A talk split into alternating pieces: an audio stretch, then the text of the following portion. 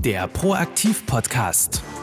Proaktivität. Eine der wichtigsten Zutaten für ein erfolgreiches Leben.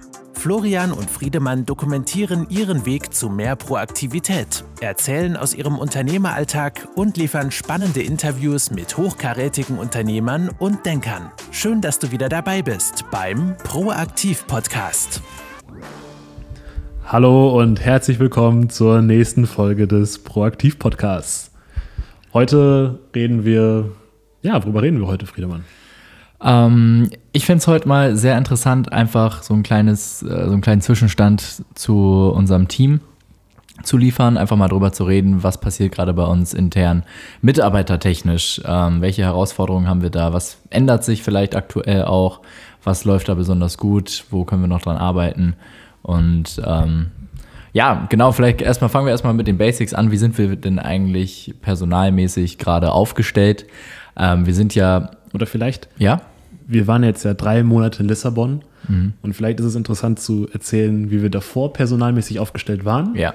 Und dann die Evolution dahin, wo wir jetzt sind. Ja. Vielleicht ein ganz kurze, kurzer Abriss, bevor du dann einsteigst, wie es jetzt gerade ist. Bevor wir nach Lissabon gekommen sind, hatten wir zwei Angestellte beide auf 450 Euro Basis. Und jetzt nach Lissabon haben wir fünf Angestellte, wovon zwei auf 450 Euro Basis sind, zwei sind Halbzeit und einer ist Vollzeit. Genau. Ja, da hat sich also einiges getan. Und was man auch dazu sagen muss, ist tatsächlich im E-Commerce braucht man eigentlich grundsätzlich immer relativ wenig Mitarbeiter. Das heißt, und das ist eigentlich auch so ein interessanter Knackpunkt, der mir auch irgendwann mal aufgefallen ist bei anderen Unternehmen, die jetzt eher so klassischer aufgestellt sind, die nicht so viel ihrer Kernkompetenzen quasi outsourcen, sondern das alles in-house machen, die brauchen naturgemäß natürlich einfach viel mehr Mitarbeiter ne? für jeden Versandprozess, für Lageristik und so weiter. Und da ist das Verhältnis Umsatz zu Mitarbeitern einfach ein ganz anderes als jetzt zum Beispiel bei einem ähm, ich sag mal, E-Commerce-Unternehmen, was auf Amazon verkauft oder auch mit, einem Shopify-Store und das an den ähm, Versanddienstleister auslagert. Das heißt, die Mitarbeiter, die eigentlich für uns wirklich viel auch arbeiten, sind gar nicht unsere eigenen, sondern die sind dann bei den Dienstleistern angestellt, wie zum Beispiel bei Amazon. Ne? Bei äh, ist klar, dass unsere Ware ähm, von denen gemanagt wird im Lager. Ne? Oder bei ähm, unserem Logistiker, ne? die Lageristik wird dort übernommen. Und das heißt, unsere Mitarbeiter jetzt bei uns intern, ne, das sind eben alles Office-Mitarbeiter. Das sind keine Leute, die jetzt irgendwie Pakete schnüren oder sowas. Ähm, oder ne, irgendwelche Lager sortieren. Ist aber auch eine Besonderheit. Also ähm, ja. ist, wenn du ein klassisches E-Commerce-Unternehmen hast, könntest du ja tatsächlich auch ein eigenes Lager haben mit eigener, ja, mit eigener ja. Versandlogistik. Und da trifft das genau zu, was du, was du gerade gesagt hast. Ein entfernter Bekannter aus unserem erweiterten Netzwerk, wenn ich das mal so ausdrücke, der hat eine mega riesige Brand im E-Commerce und der hat letztes Jahr, der hat angefangen auf Amazon zu verkaufen und hat dann einen eigenen Shop nebenbei auch noch aufgebaut mit denselben Produkten über Shopify.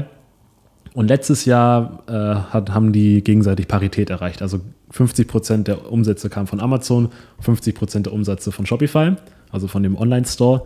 Ähm, allerdings haben für Amazon fünf Leute gearbeitet und für Shopify 40. Ja. Weil die halt ein eigenes Lager hatten und da trifft genau das zu, genau. was, was du gerade gesagt und hast. Und das ist ja auch so ein Ding, ähm, das ist, ich denke, mit der Skala, wenn man, je größer man wird, desto mehr nimmt man dann tatsächlich auch so Basic-Aufgaben doch wieder in-house rein, die man vorher abgegeben hat, wie zum Beispiel ein Fulfillment-Dienstleister für den eigenen Shop, weil es sich dann bei der, auf der Skala dann einfach doch irgendwann wieder selber rechnet. Und außerdem natürlich auch so ein Fulfillment-Dienstleister, man muss sagen, das FBA-Programm von Amazon ist schon echt einfach krank gut und das Beste, was es da draußen gibt an Fulfillment-Dienstleistungen. Und alle anderen, die da irgendwie noch mitmischen, ähm, habe ich bisher immer nur gehört, dass das wirklich auch problematisch ist und deswegen machen das halt viele Brands auch einfach in-house. Und genau, dann kommt es da eben auch zustande, dass dann für relativ kleine Shopify-Stores dann 50 Mitarbeiter gebraucht werden, um dann eben auch die Lageristik und die, den Versand und so weiter im Tagesgeschäft zu managen.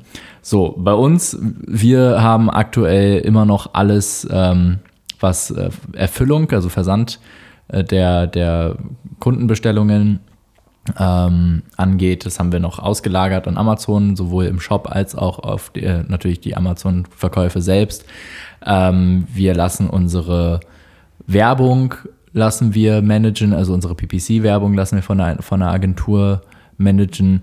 Produktfotografie machen wir auch nicht in-house, sondern geben wir auch an Dienstleister ab. Und genau, das heißt, die Leute, die jetzt wirklich bei uns in-house sind, ähm, das sind Leute, die kümmern sich halt wirklich einfach um die Office-Aufgaben, beispielsweise ähm, ne, die, ganzen, die ganze buchhalterische äh, Organisation, ähm, Dokumentenmanagement, E-Mail, Postfachmanagement, Kundenservice natürlich auch ganz klar. Ne, das ist eine Sache, die kann man auch abgehen an den Dienstleister, ist aber meines Erachtens in der Regel einfach viel sinnvoller, wenn man das in-house macht, weil das wirklich ein wichtiger Punkt ist, so der Kontakt zum Kunden. Und ähm, genau, was machen wir noch in-house? Hm, also Supply Chain Management ist jetzt neu dazugekommen. Also jemand, der schaut, dass unsere Lieferketten immer stabil sind. Wir hatten jetzt ja. in letzter Zeit oder in den letzten Monaten immer das große Problem, dass wir es nicht immer perfekt hinbekommen haben, optimal nachzubestellen. Das hat vor allem den Hintergrund, dass wir jetzt schon nachbestellen müssen für Produkte, die wir in drei Monaten verkaufen. Und da ist es dann manchmal zum einen schwierig, den Überblick zu behalten, zum anderen aber auch schwierig, das äh, finanziell zu stemmen, wenn man so viel ja. vorfinanzieren muss. Und da haben wir jetzt äh, natürlich auch ein paar andere Hebel genutzt. Wir haben jetzt richtig gute äh, Zahlungsbedingungen bei unseren Herstellern. Mhm. Wir zahlen 30 Prozent der Ware, wenn sie fertig ist, und 70 Prozent einen Monat, nachdem sie angekommen ist. Ähm, das ist natürlich, ja, ich glaube sowas. Ähm, das ist natürlich wahnsinnig gut jetzt und haben jetzt natürlich auch, haben jetzt auch einen Angestellten, der sich wirklich nur darum kümmert, dass das alles glatt abläuft, der unsere Nachbestellung macht, der die Produkte in der Nachbestellung nochmal verbessert, in Zusammenarbeit mit der Person, die bei uns Kundenservice macht und das Feedback der Kunden an ihn weitergibt. Und ähm, das ist, glaube ich, einer der wichtigsten ähm, also nicht, nicht wichtigsten, alle Positionen sind wichtig, aber einer der Positionen, die uns. Auf jeden Fall Schlüsselposition. Genau, ist eine Schlüsselposition, die uns auch richtig viel neuen Freiraum ja. schafft. Genau, der hat einfach die Aufgabe, sicherzustellen, dass die Produkte lieferbar sind. Und das ist halt das Geile daran. Du stellst jemanden ein dafür und nicht nur, also ich meine, wir haben es vorher auch in-house gemacht, ne? Ganz klar, wir, wir, haben jetzt keine Agentur dafür gehabt. Ähm, aber das habe ich dann selber gemacht oder du hast es gemacht. Und ähm, ja, das Ding ist nicht nur, haben wir mehr Zeit, uns auf die wichtigen Aufgaben, also oder beziehungsweise unsere Aufgaben, unsere wichtigen Aufgaben zu konzentrieren. Ähm, ne, weil Fachkraftaufgabe ist das ja ganz klar, damit sollten wir als Gründer ähm, keinen, also jetzt nicht im Tagesgeschäft mit zu tun haben.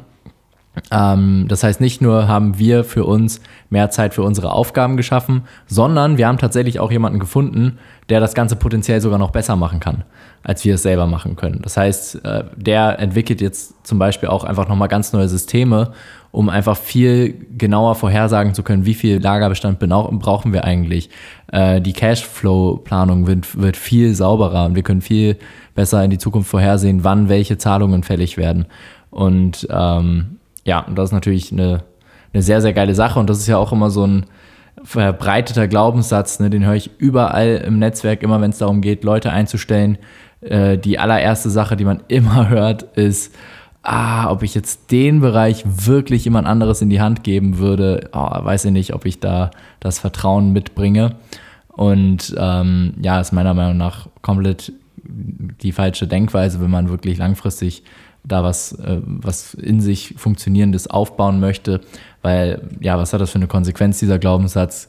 Man ist halt immer, also eingespannt, man traut sich ja gar nicht, die Aufgaben abzugeben und du hast langfristig dann immer diese Basic-Aufgaben, die du mit dir rumschleppst und die Aufgaben werden ja immer nur mehr. Und ähm, das heißt, Burnout ist da quasi vorprogrammiert. Und genau, dementsprechend ähm, ja, die, die tatsächlich, also die Wahrheit ist meines Erachtens nach, die Leute machen es meistens nicht nur so gut wie du selber, sondern in der Regel sogar besser, weil die können sich ja darauf fokussieren. Das sind Leute, die haben sich darauf spezialisiert und ähm, lernen über die Zeit ja das, dazu, machen wirklich nur das. Und ähm, ja, die werden einfach zwangsläufig viel besser als, äh, also wenn du jemanden wirklich für eine Position einstellst, dann wird das einfach zwangsläufig viel besser, als wenn du jetzt so ähm, auf zehn Hochzeiten gleichzeitig tanzt, machst den Kundenservice, machst Marketing, machst äh, Nachbestell, Nachbestellungen, Supply Chain und sowas. Ähm, ja, das ist natürlich schwierig. Ich glaube, da auf der anderen Seite steckt da, glaube ich, der Glaubenssatz hinter, dass man, dass man sich Vertrauen erarbeiten muss. Im Gegensatz dazu, dass du Vertrauen schenkst und das dann quasi bestätigt werden muss. Also, um es vielleicht an einem Beispiel zu machen, ähm, auch, also auch mein Glaubenssatz war vorher, dass wenn ich jemand einstelle, muss er erst über einen langen Zeitraum beweisen, dass ich ihm vertrauen kann, bis er dann wirklich äh, Verantwortung übernehmen kann. Mittlerweile bemerke ich bei, bei mir so ein Mindset-Shift, dass ich mich frage, wer bin ich überhaupt, äh, als dass ich erwarten kann, dass jemand sehr lange dafür ackert, um mein Vertrauen zu gewinnen. Und jetzt versuche ich es gerade andersrum zu machen, indem ich sage, hier hast du Vertrauen vorschüssig und dann zeig mir, dass du äh, dem, dem Vertrauen würdig bist. Oder zeig es mir halt nicht. Und ich glaube, den Vorteil, den ich dadurch habe, ist halt Geschwindigkeit.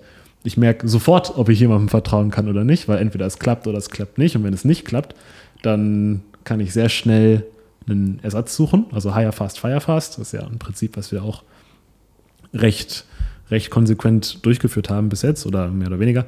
Mm, und ja, das, da bin ich jetzt gespannt, wie, wie sich dieser Mindset-Shift in unserem Unternehmen auch, auch auswirkt und äh, würde gerne hören, was, was du dazu denkst, weil ich glaube, wir beide haben noch nie so wirklich darüber geredet. Ähm, ja, also grundsätzlich ähm, finde ich, ist Vertrauen insofern einfach extrem wichtig, dass es auch für mich verantwortlich, also also für mich ist das Größte, dass, oder das Wichtigste, dass der Mitarbeiter Verantwortung, ähm, sich verantwortlich fühlt für seinen Bereich, dass der Verantwortung übernimmt. Und ähm, das geht nur, wenn dein Vorgesetzter dir auch voll und ganz deine Aufgabe anvertraut. Na, ähm, und genau das Gegenteil davon wäre zum Beispiel ein sehr verbreitetes Symptom, Micromanaging.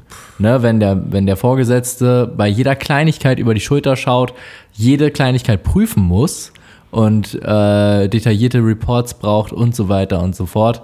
Und ähm, ja, was hat das zur Folge? Der Mitarbeiter fühlt sich nicht ernst genommen der schaltet seinen Kopf aus, weil er weiß ja, okay, ich muss ja gar nicht jetzt alles doppelt und dreifach sicherstellen, dass es wirklich gut ist, weil mein Vorgesetzter guckt ja eh nochmal drüber und der sagt mir, wenn was schlecht ist, was ich anders machen soll, ist doch alles easy. Ne? Aber wenn man ganz an, also diese andere Herangehensweise hat, dass man den Leuten vertraut, dass man sagt, du bist dafür verantwortlich und ähm, du weißt auch mehr über das Thema langfristig. Ne? Du bist derjenige, du erklärst mir die Welt, was Supply Chain angeht, nicht ich dir. Ne? Anfangs ist es natürlich so, ne? klar, der muss die Leute einarbeiten, aber als langfristige Ziel ist, dass er der Spezialist wird und du fragst ihn dann, hey, wie sieht's aus mit der Stock-Situation? Können wir jetzt gerade eine Marketing, äh, eine Marketing ähm, Kampagne starten mit äh, voraussichtlich 40 Prozent äh, ähm, Umsatzzuwachs für das und das Produkt und dann sagt er, ja, so und so viel können wir verkraften gerade, ansonsten kann ich aber nochmal regeln, dass wir ein bisschen mehr Lagerbestand nachbestellt kriegen. Ja. Und so weiter und so fort. Das heißt, die Leute werden dann Experten und ähm, gehen dann in ihrem Fach auch viel mehr auf, wenn man denen einfach dieses Vertrauen schenkt. Hey, du machst das gut, wir vertrauen dir und wenn er die Aufgabe nicht gut macht, dann hilft da kein Micromanaging, dann hilft da gar nichts, dann ist er einfach an der falschen Position. Und da kommt dann der Grundsatz Hire Fast, Fire Fast ähm, rein. Und genau, und was da auch wirklich mit einspielt, ist, ähm, man muss es auch ausprobieren. Und das habe ich bisher bei jedem einzelnen Mitarbeiter gehabt. Die sind immer komplett anders, als sie sich natürlich im Bewerbungsgespräch darstellen und ähm, oder dargestellt haben oder den Eindruck, den man dann einfach hatte.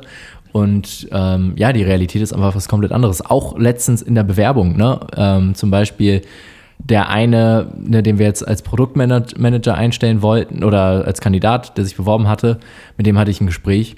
Ich dachte, super geil, richtig guten Eindruck gehabt, dachte, cool, der wird uns richtig nach vorne bringen und so, der hat richtig Bock und so, dem können wir auch viel geben.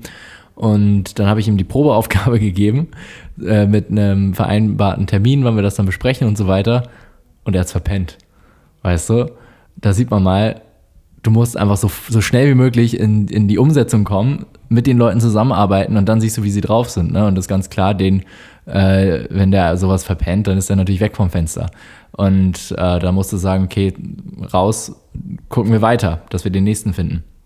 Und ähm, ja, mit der Philosophie ähm, gibt es auch ein Zitat, ich weiß nicht mehr von wem, fand ich aber sehr interessant. Und zwar, verschwende nicht deine Zeit, die Leute auszubilden, sondern nutze deine Zeit lieber, die richtigen zu finden. Und äh, ich glaube, da ist so ein bisschen in der Mitte was dran, weil wirklich die tiefen, ähm, den, den, die tiefen Gewohnheiten von Menschen und Einstellungen und Werte kriegst du nicht geändert. Ähm, das muss einfach passen, das muss mit denen von dir und deinem Unternehmen übereinstimmen. Ähm, genau, aber auf der anderen Seite, ne, keiner ist perfekt. Ne? Also wir, wir, jeder macht ja Fehler, jeder Mensch macht Fehler, das ist quasi implizit im Menschsein einfach, das gehört dazu. Und ähm, dass man einfach guckt, dass man gemeinsam wächst, dass man sich gemeinsam verbessert und ähm, ja, vielleicht auch so kleine Flaws und Un Unstimmigkeiten halt in Kauf nimmt, dafür, dass dann die Einstellung halt wirklich gut ist und passt. Vor allem dieser gemeinsam wachsen Gedanke.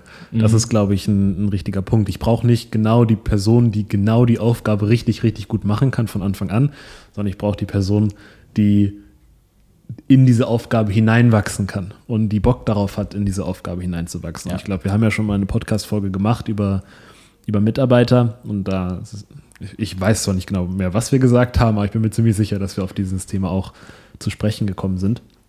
Eine Sache, die mir gerade noch eingefallen ist, als du geredet hast über Verantwortungsübernahme bei Mitarbeitern, was dann halt wichtig ist und was wir auch schon einigermaßen gut machen durch unsere Asana-Prozesse und so, ist, wenn du viel Verantwortung abgibst, ist es trotzdem wichtig, dass die ganzen Sachen gut dokumentiert werden. Weil viel Verantwortung abgeben heißt auch, du hast teilweise gar keinen Überblick mehr, was genau passiert und wer was macht, weil das ja unter deren Fittiche ist und ich will ja auch nicht micromanagen. Und dann hast du aber, läufst du aber natürlich, oder laufe lauf ich natürlich Gefahr, dass mein Mitarbeiter auf einmal äh, die, den Hebel gegen mich in der Hand hat, weil er hat alle Fäden in der Hand. Ich bin da gar nicht mehr drin und dann ähm, ist es auf einmal ein sehr ungesundes Machtverhältnis, denke ich. Und ähm, weil solche Gespräche sollten, wenn überhaupt, dann auf, auf Augenhöhe stattfinden. Was konkret meinst du jetzt damit? Naja, also wenn wir jetzt jemanden haben, der, der zum Beispiel unsere Supply Chain managt, haben wir. Wir haben jetzt Asana-Prozesse ganz genau dokumentiert. Wir sehen immer, er hat, er hat seine, seine Auftragstabelle, der hat seine Cashflow-Tabelle und all diese Sachen hat er. Und wir haben auch Zugriff darauf und wenn wir irgendwie was, was brauchen, dann schauen wir da rein und wissen, ah, okay, die nächste Zahlung ist in drei Wochen und dann passt das. Andersrum, so, so, so soll es sein, denke ich mir. Andersrum, wenn wir nichts dokumentiert hätten, dann ist alles in seiner Hand und wir würden immer darauf verlassen, dass er uns alles per WhatsApp oder Slack oder so, wie auch immer durchgibt. Und ähm, dann, dann auf einmal sind das, ist das gar nicht mehr eine Company, die wir sind, sondern zwei unterschiedliche Einheiten und wir verlassen uns nur noch auf den Kommunikation, Kommunikationsweg zwischen uns beiden. Und das ist, glaube ich, gefährlich. Nehmen wir mal an, er ist krank und kann mal zwei Wochen gar nichts machen. Dann können wir nicht einfach jemand Neues einstellen oder selber, ah, ja, selber die Prozesse übernehmen, ja. sondern ähm, stehen dann auf, auf, auf Glatteis da. Okay, ja, ich verstehe. Du meinst also quasi, dass man schaut, dass die Kompetenz und das Know-how nicht an der einzelnen Person kleben bleibt, sondern tatsächlich im Unternehmen manifestiert wird ja, genau. und die Person austauschbar bleibt. Im, Im, Konzern heißt es, glaube ich, dann Wissensmanagement oder Qualitätsmanagement. Ja. Was halt, das wird halt, je, je höhere, je, je, mehr Fluktuation du hast, also je mehr Durchwechsel im, im, in der Firma, desto wichtiger wird das. Aber ich mhm. denke, das ist so oder so einfach ein super ja.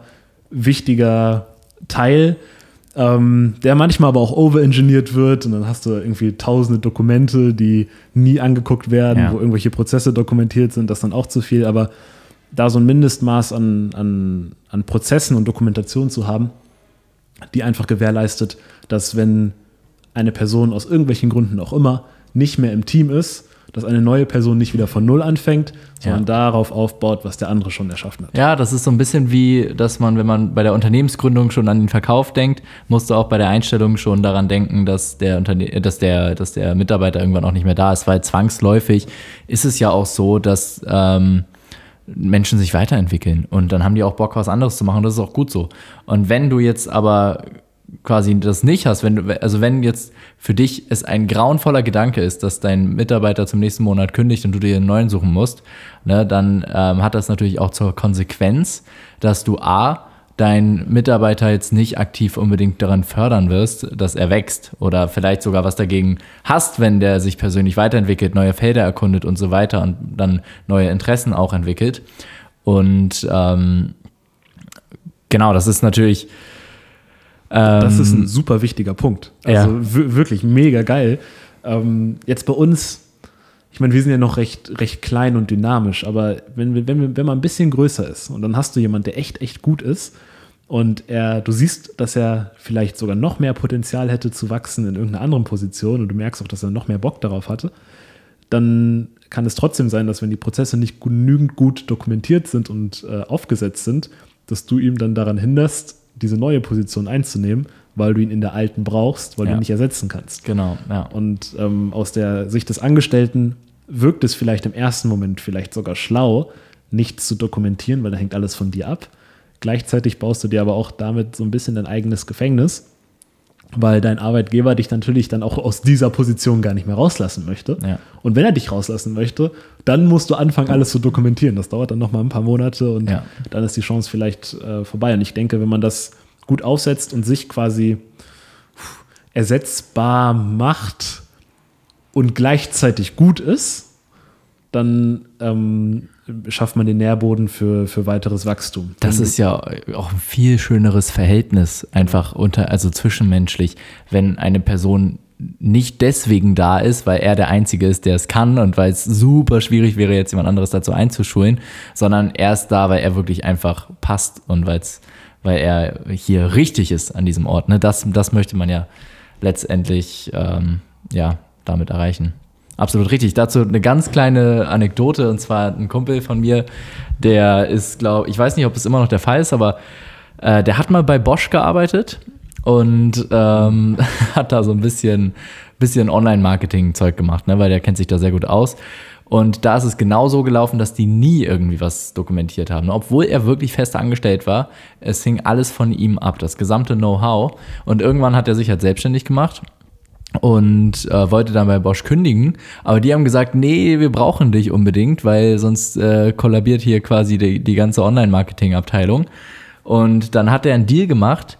Der kriegt, glaube ich, noch 3000 Euro oder sowas. Ich glaube, zwei hast du mir mal erzählt. Ja, kann auch 2000 Euro sein, aber wirklich absurd viel Geld, sag ich mal, dafür, dass der einmal pro Monat zwei Stunden ähm, per Zoom ein Coaching gibt an die anderen Mitarbeiter aus der Abteilung.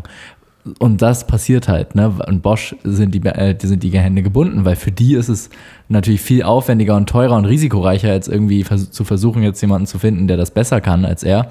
Und er denkt sich halt, ja, gut, das finde ich eigentlich nett. Gut, dass ich jetzt genau für zwei Stunden im Monat, das hält mich auch fit in dem Thema, gar kein Ding, hat er auch irgendwie Spaß dran und dafür dann nochmal so ein kleines Taschengeld dazu zu verdienen, finde ich eigentlich gar nicht schlecht, so denkt er sich. Und da, das ist halt so die Gefahr, ne? man macht sich halt wirklich abhängig und es ist dann so ein bisschen auch so ein Gegenpol, ne? weil ähm, ja, beide, beide Parteien wissen, dass das eigentlich absurd ist, aber ja, man nutzt sich dann halt so ein bisschen, es ist dann so ein, so ein komisches Verhältnis, was da entsteht. Okay, das, ja. in dem Fall ist es wirklich doof für einen Arbeitgeber Bosch. Ja. Aber ziemlich geil für den Kumpel von dir. Ja, aber auch nicht so richtig, weil wie steht er denn jetzt zu den anderen Mitarbeitern, ne? Da kann, also so eine richtige Integrität ist da ja auch nicht möglich, wenn er der, der Schlawiner ist, der sich da für zwei Stunden im Monat 2000 Euro rauszieht, ähm, weil ne, Bosch die Hände gebunden sind, finde ich jetzt auch nicht so nice. Aber ähm, das, also deswegen diese Unabhängigkeit in, in diesen Beziehungen, in Beziehungen generell, ähm, finde ich, ist einfach ja ein Ding, was letztendlich allen zugutekommt. Boah, voll. Da können wir auch irgendwann mal eine Podcast-Folge machen. Das ist ein, ist ein cooles Thema. Ähm, ich habe jetzt gerade, ich, ich war gerade ein bisschen, bisschen kurz verdutzt, weil ich dachte, hm, bis gerade eben dachte ich noch, es sei von Vorteil auch für den Mitarbeiter, sich theoretisch äh, ersetzbar zu machen, um weiter wachsen zu können. Mm, und das, das Beispiel, da dachte ich kurz, okay, das hat ja auch viele gute Seiten für, für deinen Kumpel gehabt. Aber das ist vielleicht auch ein Sonderfall, weil er sich selbstständig gemacht hat. Hätte er jetzt innerhalb von Bosch die Position wechseln wollen und äh, in eine andere Position wechseln wollen, wo er vielleicht viel mehr Lust drauf hat oder wo er noch mehr wachsen kann oder wo er noch mehr Wachstumsmöglichkeiten für sich entdeckt, dann bin ich mir ziemlich sicher, dass Bosch das nicht zugelassen hätte, weil die einfach genau aus den gleichen Gründen, warum er jetzt 2000 Euro für zwei Stunden kriegt, äh, sie einfach nicht wissen würden, wie sie ihn ersetzen sollen. Ja. Und äh, da hätte er sich quasi innerhalb dieser Company ins eigene Bein geschnitten. Jetzt hat er sich selbstständig gemacht. Da in dem Fall war es, cash-technisch zumindest eine gute Entscheidung, sich, ähm, sich nicht ersetzbar zu machen. Aber ja, es ist, ich glaube, ich glaube, als Takeaway kann man schon sagen, dass es für beide Seiten gut ist, solange du kompetent bist. Dass ja. es für beide Seiten gut ist, sich theoretisch ersetzbar zu machen, um halt äh, die, die Möglichkeit offen zu haben für weitere Wachstumsschritte und dafür auch dann die Unterstützung deines Arbeitgebers. Ja, äh, absolut richtig. Ja. Genau, und das ist wirklich auch der Punkt, geben, geben, geben, geben als Arbeitgeber ähm, und schauen, dass man wirklich dem, dem Mitarbeiter alle Entwicklungs-, Wachstumsmöglichkeiten äh, fördert und ähm, ja, einfach selber ein großes Interesse zeigt äh, ähm, daran, dass sich der Mitarbeiter einfach weiterentwickelt nach seinen Interessen. Weil mein Ansatz ist da auch ganz klar, dass ähm, jemand, der sich nicht weiterentwickelt, ne, der stagniert, der passt vielleicht auch gar nicht zum Unternehmen, ne, weil man möchte auch Leute, die sich weiterentwickeln, um einfach als Unternehmen insgesamt besser zu werden. Und Außerdem, wenn du den Leuten hilfst, ihre eigenen Interessen, Visionen, Wünsche umzusetzen, dann sind die dir mindestens so dankbar am Ende, dass sie dir helfen werden, den, die Neubesetzung vielleicht noch ein, zwei Monate zu begleiten und den dann einzuschulen für die Position und den fit zu machen. Vielleicht sogar helfen die dir dabei, jemanden Neues zu finden dafür, ne, wenn die dann keinen Bock mehr auf die Position haben. Und genau, was man zu dieser Dokumentation, also wie sieht das jetzt praktisch aus, ne? ist natürlich auch eine interessante Frage, weil das ist komplizierter, als man denkt. Ähm, wir fahren den Ansatz, alles was Know-how ist, also wirklich handfest umsetzbares Wissen, wird dokumentiert, äh, entweder per Word-Dokument einfach oder noch viel praktischer ähm, per Screencast, das heißt mit einfach mit QuickTime-Bildschirmaufnahme und dann ein bisschen was dazu erzählen für die jeweiligen Aufgabenbereiche und so weiter. Ähm, das hat sich als sehr effektiv gezeigt, auch weil, die, weil wir jetzt mittlerweile so eine Knowledge Base haben von was weiß ich, wie viel Gigabyte an ähm, Screencast-Material, wo jeder jederzeit immer reingucken kann und eigentlich für fast alle Aufgaben mittlerweile einen Screencast findet, wo man dann reingucken kann und sich das eben schnell anschaut. Und ich würde sagen, das macht so 70 Prozent aus und diese anderen 30 Prozent sind dann natürlich Erfahrungswerte. Ne? Und die sind wirklich, ich sag mal, schwer zu dokumentieren, geht auch ne? mit regelmäßigen Tabellen, mit regelmäßigen Sheets, die man dann pflegt, wo man dann irgendwelche Learnings reinpackt oder äh, Knowledge Sharing bei Slack meinetwegen und so weiter. Aber das ist dann eher so ein Punkt, wo es dann besser ist, dass wenn man, wenn dann ein neuer Mitarbeiter reinkommt, da wo der dann natürlich auch nochmal ein bisschen Begleitung kriegt, weil ich sag mal, für Aufgaben, die ein bisschen komplexer sind. Ähm, da ist es extrem wichtig, dass diese Know-how-Basis vorhanden ist, dass das wirklich klipp und klar in Prozessen aufgesetzt ist und Screencasts und so weiter. Aber diese Erfahrungswerte, da muss man einfach dann doch anfangs auch jemanden haben, der dann doch nochmal über die Schulter schaut. Und das macht dann im Idealfall der Vorgänger, weil der weiß es am besten. Der kann ihn per Effekt einsch einschulen. Und äh, wenn das nicht geht, dann macht es halt der Manager. Jo, nice. Ähm, Finde ich, find ich super, wie, wie sich das bei uns entwickelt. Und ich bin auch, wie eigentlich jede Folge, wieder gespannt, wie, wie sich das mit unserem Mitarbeiterkonstrukt auch in Zukunft entwickeln wird. Ich glaube tatsächlich, dass wir jetzt eigentlich unser, unser Ninja-Team fertiggestellt ist und das ist das Einzige, was jetzt vielleicht noch passiert, ist, dass die Halbzeitkräfte auf Vollzeit wechseln und die 450-Euro-Kräfte vielleicht auch auf Halbzeit. Ähm, und ja, vielleicht noch ga- ganz, ganz kurz, wir reden ja über unsere Mitarbeiter, vielleicht zählen wir noch mal ganz kurz auf, welche Bereiche von welcher, also welche Bereiche besetzt werden. Eigentlich das, was wir ganz am Anfang der Folge machen wollten. Genau. Und zwar, genau, wir haben einmal Office-Kraft, ne, Dokumentenpflege, um, Umsatzsteuer, Voranmeldung, Buchhaltung, blablabla. Ähm, dann haben wir Supply Chain Management, das ist die Vollzeitkraft, also Aufgabe, Lieferfähigkeit von Produkten an Endkunden zu gewährleisten. Dann haben wir jetzt die, äh, eine ganz neue Anstellung ist Produktmanagement. Das heißt, ähm, jemand, der sich darum kümmert, Produkte, einfach das Sortiment auszubauen im Wesentlichen, wenn man es auf einen Satz herunterbricht. Und dann haben wir jetzt ähm, eine neue Designerin, hatten wir auch schon vorher an Bord, dann wieder Freelancer, jetzt wieder in-house auf 450 Euro Basis. Da bin ich sehr froh drüber, weil wirklich in-house-Designer zu haben, ist einfach Gold wert. Ähm, ja, was Kommunikation angeht, was Verfügbarkeit angeht und so weiter. Und genau, dann haben wir noch ähm, Kundenservice. Das heißt, E-Mails, Telefone, äh, Telefonanrufe und so weiter annehmen. Und Bewertungsmanagement. Das heißt, schauen, dass man, es gibt bei Amazon so einen Button, beispielsweise, den kann man klicken, um eine Bewertungsanfrage rauszuschicken, um ja und sowas zu gucken. Wenn irgendwie eine negative Bewertung geschrieben wurde, dann gucken wir, woran lag das jetzt, was können wir verbessern, ist die vielleicht sogar unrechtmäßig geschrieben, dann kann man die auch bei Amazon melden, dann wird die eventuell auch entfernt und so, und so weiter und so fort. Genau. Genau. Ähm, Ja. Das waren jetzt sechs Aufgabenfelder, sie werden aber nur von fünf Leuten gemacht. Ja. Bewertungsmanagement und Kundenservice liegt so in einer Hand ungefähr.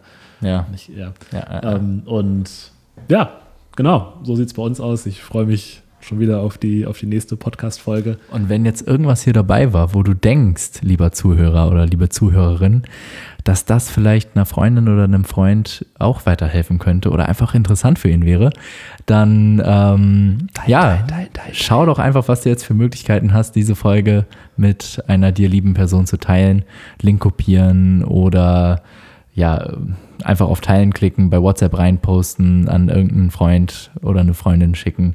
Und ja, wir erreichen dadurch mehr Leute. Du wirst noch mehr gefeiert dadurch von deinen Freunden, weil du so guten Content hier weiter teilst. Und ähm, vielen Dank. Wir freuen uns, dass du wieder dabei warst und bis zum nächsten Mal beim Proaktiv Podcast. Bis zum nächsten Mal. Ciao, ciao.